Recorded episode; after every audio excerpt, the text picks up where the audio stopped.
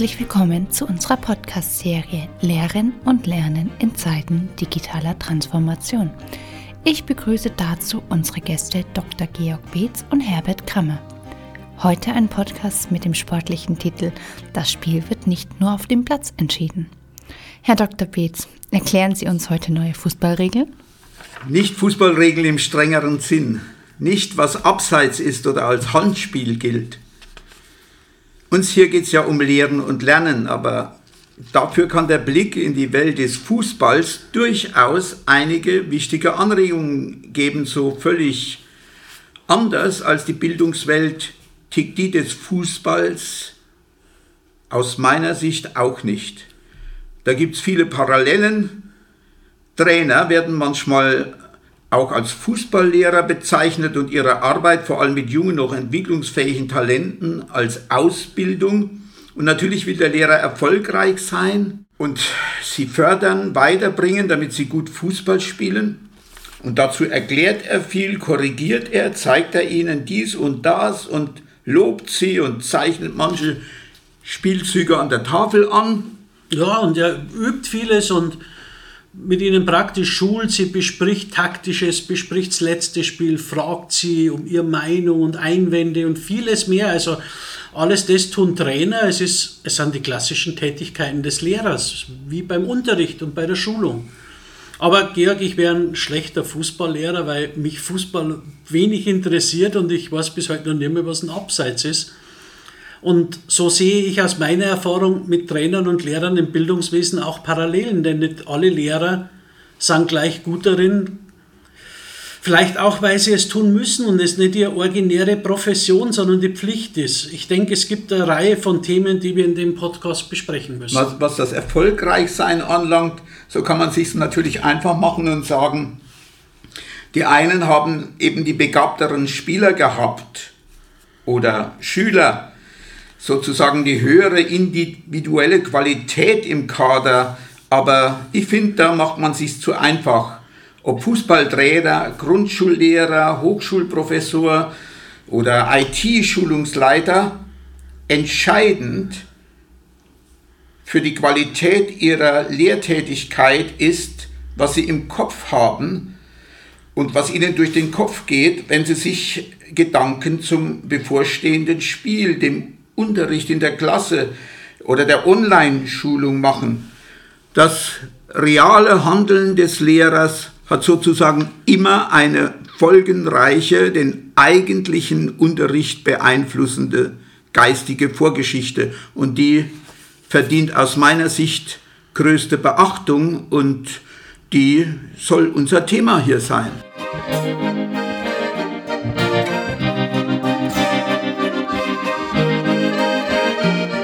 Einverstanden, Georg. Ich fange gleich mal mit einem Eindruck und einem Zweifel an. Du hast gesagt, Lernen hat immer eine Vorgeschichte im Kopf des Lehrers in seinem Vorabgedankenspiel.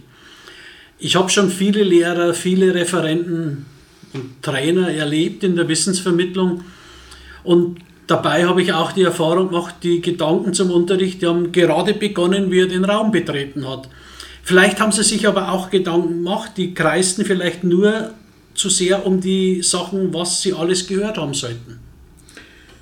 Ich kann mir eigentlich auch nicht vorstellen, dass man als Lehrer oder Trainer auf den Platz geht, ohne jede Vorüberlegung, was dort mit der Gruppe und den Schülern oder den Spielern ich anstellen will oder ohne jede Idee, was ich machen will und bloß darauf hoffen, wird mir schon ein Geistesblitz einfallen, wenn ich den Klassenraum betrete. Ich bleibe dabei, eine geistige Vorgeschichte, die hat jeder, wenn er das Spielfeld betritt. Auch der schlechte, der misslungene, wenig ansprechende Unterricht hat eine geistige Vorgeschichte, aber nicht immer sind die Vorüberlegungen dazu gründlich genug. Sie können auch qualitativ zu wenig sein und qualitativ zu oberflächlich undifferenziert, warum auch immer. Und sicher gibt es Lehrende, die sich es leichter machen und Zeit sparen wollen, den bevorstehenden Unterricht oder im Schulungs, den Schulungsalltag Alltag im Detail nicht so groß durchdenken wollen und sich dafür einen Plan sehr detailliert machen wollen. Die gibt es. Ich bleibe dabei, je besser sie es machen, umso besser fürs Vorgehen. Ja, ich denke auch, ich, ich denke, ein kardinaler Fehler, den ich oft in meiner Zeit als Geschäftsführer begangen habe, war, dass ich einfach zu wenig dran gedacht habe, dass meine Mitarbeiter mit vielen anderen Projekten und Arbeiten betraut waren und damit unter Umständen gar nicht die Zeit für Vorbereitung bestand. Ich denke, so geht es ja vielen. In der Bildungsarbeit sind ja längst nicht nur, so wie die Schul- oder Hochschullehrer, alle Vollprofis. Die können sich viel stärker als die geistige Vorarbeit zum Lehren und mit Lehren beschäftigen und darauf konzentrieren. Ich denke, das muss man unbedingt mit berücksichtigen, wird aber vermute ich mal oft gar nicht mit bedacht in der Einschätzung des Unterrichts, einer Schulung oder der Lehrerleistung. Da hast du aber sicher auch schon deine Erfahrungen gemacht. Davon gehe ich mal aus. Ja, klar. Also daran wird tatsächlich oft kaum gedacht, dass viele Bildungsreferenten oder Dozenten nicht Vollzeit im Lehrgeschäft stehen und dass sie Experten auf einem ganz anderen Gebiet als auf dem des Lehrens und Lernens sind. Da gibt es technische Projekte mit Kunden und vieles mehr und dann reiht sich die tatsächliche Schulungszeit praktisch wie eine Perle ein oder eben nicht ein. Und die Zeit der Vorbereitung war praktisch nicht dimensioniert. Da ist der Schritt zum schnell mal Inhalt kopieren kurz. Wir haben dann versucht, durch Umorganisation Vorbereitungsfreiräume zu schaffen. Aber in der komplexen Arbeitswelt lassen sich Abläufe leider nicht immer so orchestrieren, weil das immer auch eine Frage von personeller Besetzung ist. Und an dieser Stelle wird mir immer bewusst, wie stark Führungskräfte und Vorgesetzte mit ihren Entscheidungen oder Nichtentscheidungen oder fehlenden Sichtweisen die Qualität von Bildungsarbeit beeinflussen. Und ich traue mir zu sagen, dass das ein ziemlich großer blinder Fleck in der täglichen betrieblichen Praxis ist. Auch der Anforderer einer Schulungsleistung hat eine Verantwortung für gute Vorausplanung. Äh, wenn man zum Beispiel an einer Krankenpflegeschule oder im Krankenhaus einen Arzt Unterricht erteilen soll, dann ist es aus meiner Sicht auch die Aufgabe des pädagogischen Personals, ihn in seiner Vorbereitung hinsichtlich seiner inhaltlichen, methodischen und medialen Vorgehensweise zu unterstützen. Zu meiner aktiven Lehrerzeit, und die liegt ja mittlerweile über 35 Jahre her, haben wir begonnen, Ärzte aktiv auf Vorbereitung anzusprechen und auch Impulse zur Förderung ihrer Lehrkompetenz und Bildungskonzepte angeboten. Natürlich auch mit manchmal mehr und manchmal weniger guten Erfolg.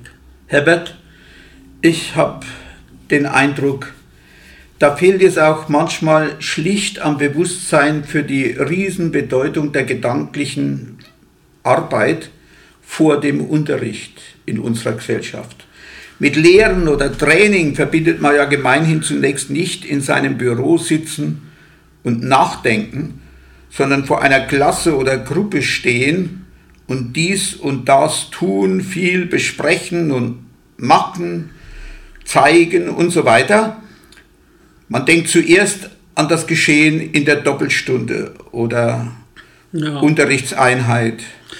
Genau, und dann glaubt man natürlich, äh, Lehrer mit 18 Stunden oder 26 Stunden oder 28 Stunden Unterrichtsverpflichtung oder im Hochschulbereich weniger, die machen sich schon einen schlauen Lenz gell? und die haben schon lange im Feierabend, während andere noch arbeiten und dann haben sie ja noch 13, 14 Wochen Ferien dazu.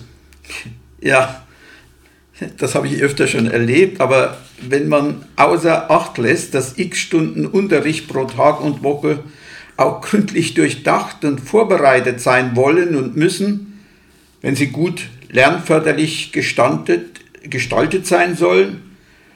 Und das kann man ja nicht mit links erledigen, Folien vorbereiten oder eine praktische Demonstration mit allem drum und dran, möglichst lebensnah oder gar eine PowerPoint-Präsentation zu erstellen. Ja, oder, da kommt schon einiges zusammen, ja, denke ich. Ja. ja. Und das auch bei nicht wenigen Stunden ja Nachbereitungen wie Korrekturen von Schulaufgaben, Tests, Facharbeiten, und so weiter anfallen. Gell? Ja, auch das noch.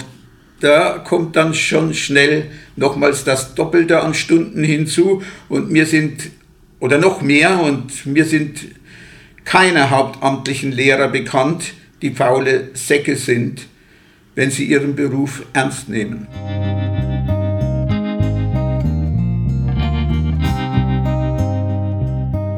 Also und ganz ehrlich, auch in, in meiner Erfahrung der betrieblichen Bildung ist es so, dass äh, natürlich gibt es immer diese und jene Lehrer, aber ich habe ganz viele Dozenten erlebt, äh, die großes Interesse haben, aber es fehlt ihnen einfach an der Zeit der Vorbereitung und am didaktisch-pädagogischen Know-how. Und dann wird die Beschäftigung mit dem Inhalt zur Dominante. Dann hat man vier, fünf Eckpunkte und die füllt man dann mit viel Inhalt es gibt so, ein, so, eine Geschichte, viel Inhalt, so kann man meinen, gibt viel Sicherheit. So war oft meine Beobachtung, aber das stimmt natürlich nicht. Bekanntlich steckt der Teufel im Detail. Und die Detailplanung einer Gruppenarbeit und deren Auswertung ist halt viel aufwendiger. Da braucht es eine Menge Abwägung und nicht nur den Grobeinfall, mache ich halt eine Gruppenarbeit oder setze ich einen Film ein die Grobidee ist ein Element des Planens im frühen Stadium, aber die muss ja weiter bedacht, konkretisiert und ins Ganze des geplanten Ablaufgeschehens stimmig eingefügt werden. Ja, und wie bei vielen anderen im Leben geht es bei Planen und Vorbereiten auch mit wachsender Lehrer- und Dozentenerfahrung manches schneller und ja, zur Wahrheit gehört auch, ich muss nicht jede Stunde, jedes Seminar neu erfinden. Aus eigenem Erleben weiß ich, einmal gut vorbereitet und grundständig vorbereitet, ist das die beste Realisation, um später gute Adaptionen und Erweiterungen und Updates davon zu machen. Warum manche Lehrende diese gedankliche Vorwegnahme ihres Unterrichts aus meiner Sicht manchmal nicht so ernst nehmen und nicht so gründlich betreiben, wie sie betrieben werden sollte, ist allerdings nicht nur, jedenfalls meine ich das, durch Zeitdruck zu erklären. Ich glaube, es ist auch eine Frage des Problembewusstseins, des Verständnisses, der Anschauung, des Wissens, das jemand vom Lehren und Lernen hat.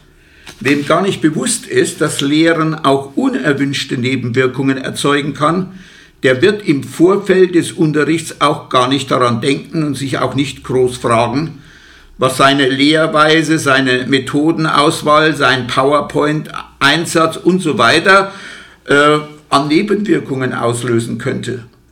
Und wer völlig überzeugt ist, dass seine Schulung auf der Seite der Schulungsteilnehmer sich eins zu eins in Wissen und Können umsetzt, der wird sich auch nicht länger fragen, was das fürs Lernen tauglichere und weniger taugliche, geeignete, inhaltliche, methodische oder mediale Vorgehen wäre, der macht halt. Hauptsache, das zu vermittelnde Wissen ist zur Sprache gekommen, aber das ist ja nur eine sehr oberflächliche Sicht wie Lehren und Lernen funktionieren. Ja, da sind wir jetzt wieder beim differenzierten didaktischen, methodischen Sachverstand, beim sollte man mal gehört haben. Ich wiederhole mich nochmal, in der beruflichen Bildung sind überwiegend die Dozenten Experten auf ganz anderen Gebieten. Pflege, Medizin, Verwaltung, IT. Mit der Weitergabe und Vermittlung ihres Wissens an andere, zumal Nicht-Experten, haben die sich nicht jahrelang gedanklich auseinandergesetzt. Und wenn sie dann vor der Aufgabe stehen, zu lehren und zu schulen, anzuleiten, ihr Wissen weiterzugeben, dann tun sie es halt so, wie sie es für richtig halten oder irgendwo selbst abgeschaut oder auch an der Uni oder wo auch immer erfahren haben.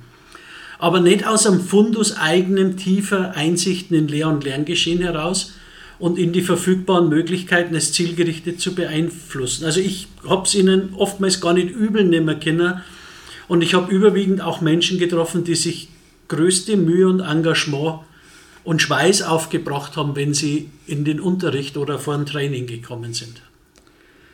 Zur Ehrenrettung von Nichtpädagogen will ich mal sagen, auch nicht alle studierten Pädagogen lehren in jedem Fall mit einem weltmeisterlichen, ausgeprägten Verständnis für die Vor- und Nachteile, Chancen und Risiken des einen oder anderen Vorgehens Mediums, Lernelements. Nicht alle sind sich jederzeit bewusst, dass es nicht wurscht ist, wie ich Fragen stelle oder Filme einsetze oder worauf es bei der Wissensvermittlung wesentlich ankommt und was nebensächlich ist, damit sie verständlich und nachvollziehbar werden. Du meinst also auch ein Studium oder eine längere Weiterbildung zum Lehrer oder Fußballtrainer nicht dagegen schützt, in einer geistigen Vorgeschichte falsche Weichen zu stellen, Fehler zu machen, nicht zu beachten oder einfach zu schlampen. Äh, warum sollte ich das nicht meinen? Auch ein Studium oder eine mehrmonatige Weiterbildung garantiert ja noch nicht, dass die Absolventen nicht manches wieder vergessen oder mit der Zeit nicht mehr so wichtig nehmen, was ihnen dort als Konsequenz aus Forschungsbefunden und bewährten Grundsätzen ans Herz gelegt wurde. Ich gehe noch einen Schritt weiter und sage, ein Studium oder eine langjährige Weiterbildung zu absolvieren, heißt ja nicht, dass man dabei inhaltlich immer auch das mitbekommen hat, was man wirklich fürs insgesamt erfolgreiche Lehren braucht. Es ist, kommt ja nicht von ungefähr in unserem Land, dass da oft der Ruf nach einer besseren Lehrer-, Aus- und Fortbildung erschallt. Ein Studium Pflegepädagogik verschafft eine Grundlage, aber mit ihr allein steht und fällt nicht die Lehrkompetenz und die nachhaltige, erfolgreiche Lehrtätigkeit. Da muss aus meiner Sicht sicher noch einiges andere dazukommen. Wie für vieles gilt, auch fürs Lehren, es ist meines Erachtens eine Sache des lebenslangen Lernens. Die guten Lehrer, Ausbilder, Dozenten, Trainer sind selbst immer auch Schüler und zwar motivierte, die wollen immer besser, tiefer verstehen, was das ist, lehren und lernen und worauf es da ankommt.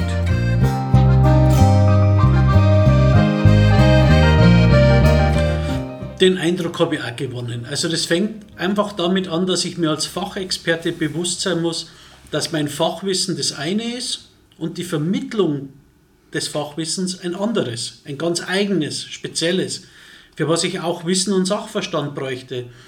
Und ich denke, dieses Problembewusstsein muss bei Trainern, Dozenten, Lehrern und ich muss es immer wieder dazu sagen, bei Geschäftsführern und Klinikleitern und Bildungsbeauftragten vorhanden sein. Und ich muss mir dieses Wissen und den Sachverstand natürlich auch aneignen wollen. Ja, klar, aufs Dazulernen wollen, auf das kommt es meiner Meinung nach wesentlich an, auf die Motivation, mein Wissen über das komplexe Gebiet von Lernen und Lernen zu erweitern und zu vertiefen. Ob ich auf die Suche gehe, mich kundig zu machen, auch vom Lern- und Lernprozessen etwas verstehen zu wollen. Wie oft wird in einem Krankenhaus kommuniziert, dass sich das Wissen alle paar Jahre vollständig verändert und darum ist Bildung ja total wichtig im Krankenhaus. Und man muss ja auch Bildung machen, um rechts- und compliance sicher zu sein. Da muss es für mich einen Managementprozess geben, der sich darum kümmert, wie gelernt und wie vermittelt wird. Wenn wir im Krankenhaus schon immer noch diesen ökonomischen Prinzipien mittlerweile denken, dann darf auch die Frage gestellt werden, welche Kosten entstehen eigentlich durch mangelnde Bildungsvorbereitung, durch Adressatenverkennung, durch unzweckmäßige Lernmethoden. Wenn Bildung von dem ausgeht, was hinten an Nutzen für den Kunden rauskommt, und was sollte es das anders sein in einem Krankenhaus, dann kann einem die Qualität der Vorbereitung auf die Qualifizierungsmaßnahme nicht egal sein. Ich denke, wer ernsthaft sucht, der wird auch fündig, dessen Fundus an Wissen und Problembewusstsein über Schulen, Lehren, Bilden, Qualifizieren von Menschen überhaupt Menschenführung, denn darum geht es ja in der Lehrtätigkeit wesentlich. Das wird anwachsen und wenn er nicht nur über Technik oder Themen oder Inhalte sich Gedanken macht. Ich glaube, auf Dauer sind die die besseren und erfolgreicheren Lehrer, die sich die Mühe machen, zum Lehren und Lernen einiges zu lesen, mit Kollegen Fach zu simpeln, andere erfahrenere Lehrer zu fragen, auch bewusster hinzuschauen, wenn andere unterrichten, schulen und wie sie das tun und so weiter. Ja, und, und sich am Ende des Unterrichts auch nochmal Gedanken machen und selbstkritisch, wie es gelaufen ist und was gut dran war und vielleicht weniger gut und warum und was ich vielleicht beim nächsten Mal ändern könnte, sollte. Also diese Nachbetrachtung und kritische Reflexion abgelaufener Lehr-Lerneinheiten halte ich für sehr ergiebige Quelle, um die eigene Lehrkompetenz auch mit der Zeit immer zu erweitern und zu differenzieren. Ja, die Nachbereitung, das ist die geistige Nacharbeit des Unterrichts durch den Lehrer, seine Reflexion, das ist wirklich ein wichtiger Punkt. Selbst Fehler, die man macht, nicht so gelungener oder schiefgelaufener Unterricht, der kann ja helfen, sich zu sensibilisieren für, die Komplex, für das komplexe Geschehen, um, die es in der, um das es in der Bildungsarbeit geht. Kompetenz, Wissen und Können in Sachen Lehren und Lernen, Schulen, das lässt sich ja nicht über Nacht sozusagen erwerben. Das war schön. Es hat was mit dranbleiben, denke ich, und irgendwie auch ein bisschen Brennen für Lehren, Schulen, Wissensvermittlung zu tun. Bei guten Lehrern, Dozenten, auch Fußballtrainern spüre ich immer, die treibt sowas wie Lust und Leidenschaft für ihre Aufgabe an, Menschen weiterzubringen. Und darum, glaube ich, hören sie auch nicht auf, sich gedanklich viel damit zu beschäftigen, wie es noch besser funktionieren kann, was sie tun und was sie noch besser ja, machen können. Ja, und obwohl sie wissen, dass es ja trotzdem auch keinen Weg und kein Mittel geben kann, das ihnen den Erfolg garantiert, ihrer Arbeit. Weil das Spiel am Wochenende, der Unterricht, die Schulung ja immer noch ganz anders laufen kann als das, was sie sich vorgestellt haben und geplant haben. Aber die relativ Erfolgreichen sind sich auch sehr bewusst, dass eine gründliche, differenzierte Vorbereitung aufs Spiel den Erfolg ihrer Arbeit wahrscheinlicher macht.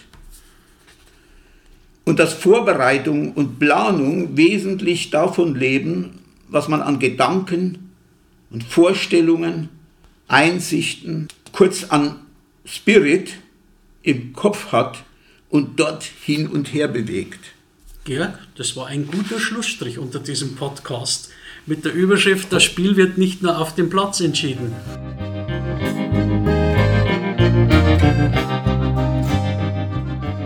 Was die geistige Arbeit im Vorfeld des Spiels angeht, dann wird es noch öfter unser Thema und unsere Gedanken des Erfahrungsaustauschs sein. Wir sind aber der Meinung, das Spiel auf dem Platz hat nicht nur eine einflussreiche Vorgeschichte, sondern auch eine Nachgeschichte.